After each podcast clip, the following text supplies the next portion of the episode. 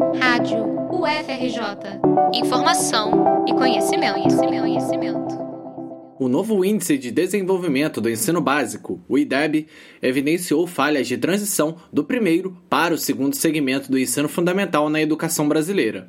Os dados, divulgados pelo Instituto Nacional de Estudos e Pesquisas Educacionais Anísio Teixeira, o INEP, vêm do cruzamento de dois indicadores: a taxa de rendimento escolar e os resultados da Prova Brasil e do Sistema de Avaliação da Educação Básica, o SAEB.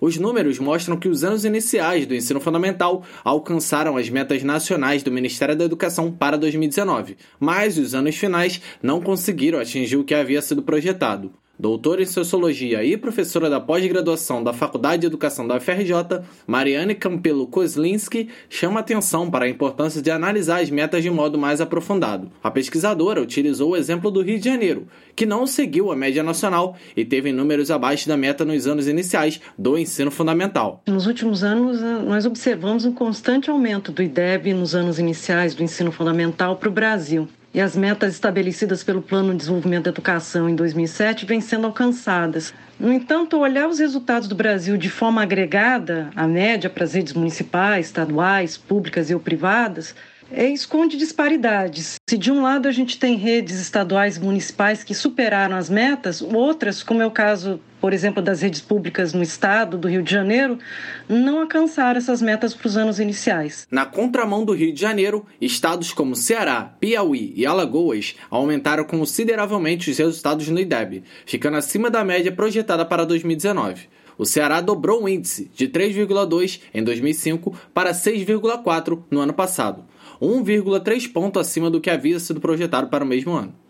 Mariane chamou atenção para o formato como a Secretaria de Educação do Ceará tem atuado e a organização que o Estado tem feito junto aos órgãos de educação municipais. Esses maiores aumentos no IDEB eles foram observados para os anos iniciais do ensino fundamental, etapa que é oferecida principalmente pelas redes municipais. Então, o resultado observado no Ceará, Alagoas e Piauí, na verdade, eles expressam um aumento agregado de várias redes municipais. O estado do Ceará, por exemplo, ele trabalha em colaboração com os municípios. Ele faz grande esforço para auxiliar secretarias municipais de educação e exerce um importante papel de indutor de políticas locais.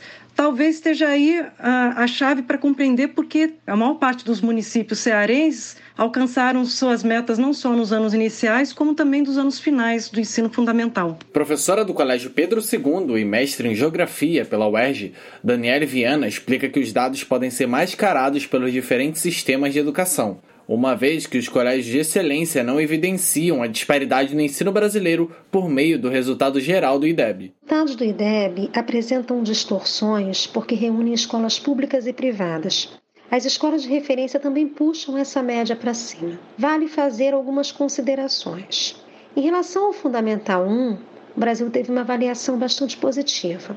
Alguns avanços no Fundamental 2 e é no ensino médio que está o grande gargalo da educação brasileira. Só o estado de Goiás conseguiu atingir a meta. De acordo com dados do IBGE, a taxa de evasão escolar entre os jovens no ensino médio chegou à marca de 7,6% em 2018.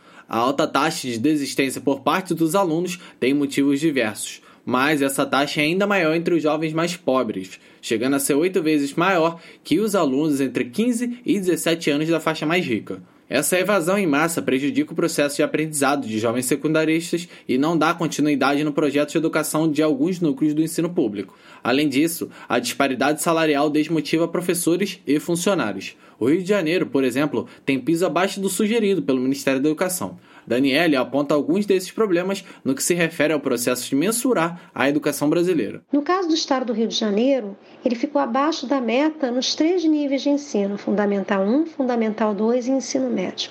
E isso não é coincidência. Até 2018, o Estado do Rio estava entre as unidades da federação que não pagavam o piso nacional de seus professores. Outro aspecto a ser considerado é a existência de variáveis extraescolares que interferem nos resultados da aprendizagem. Não é à toa que os piores resultados acontecem no ensino médio, quando os jovens muitas vezes abandonam a escola para ajudar no sustento das famílias. Se a educação brasileira já enfrentou problemas, principalmente no ensino médio, no último biênio, o próximo terá problemas ainda maiores nas avaliações por conta da pandemia do novo coronavírus. O desemprego no Brasil bateu recorde no trimestre móvel de julho deste ano, de acordo com dados do IBGE, e o número de casos de trabalho infantil na cidade de São Paulo teve um aumento de 26%, segundo dados do Ministério Público do Trabalho e do Fundo das Nações Unidas para a Infância, o UNICEF. A dificuldade em atingir as metas do IDEB toma projeções ainda maiores agora com o isolamento social imposto pela pandemia.